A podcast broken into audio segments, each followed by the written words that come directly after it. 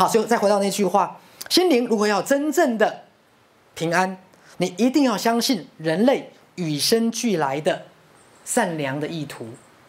好，这句话你要反复的去问，你要问你自己：你相信这个世界具有善良的意图吗？你相信宇宙具有善良的意图吗？你相信你周遭的每一个人具有善良的意图吗？你相信你身上的每个细胞都具有善良的意图吗？包括癌细胞。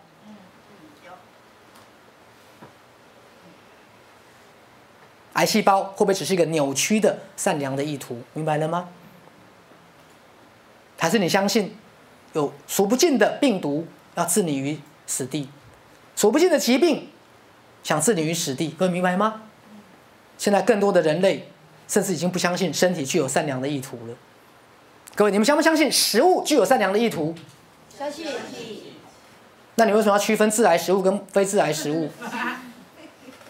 你们相不相信病毒具有善良意图？相信。病毒跟细菌呢？那你打什么疫苗？好，各位，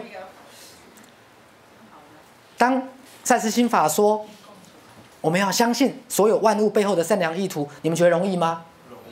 大声说，容不容易？怎么容易嘛？那只要有脑子的都不可能相信嘛。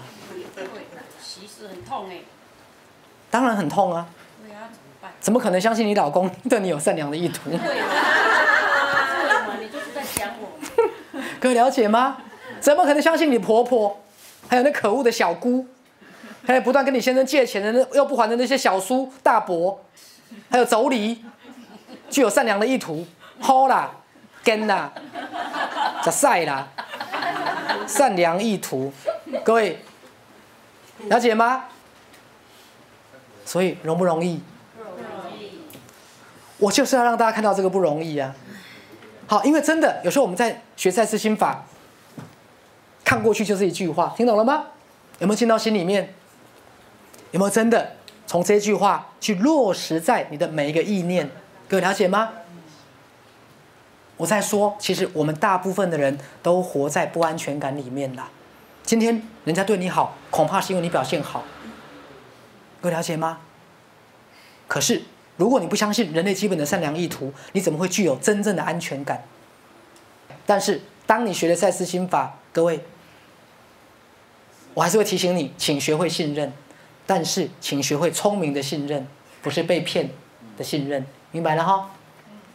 所以赛斯心法的信任，不是白痴的被骗的信任，是聪明的不被骗的，但是最后你还是选择信任，聪明的信任，有智慧的信任。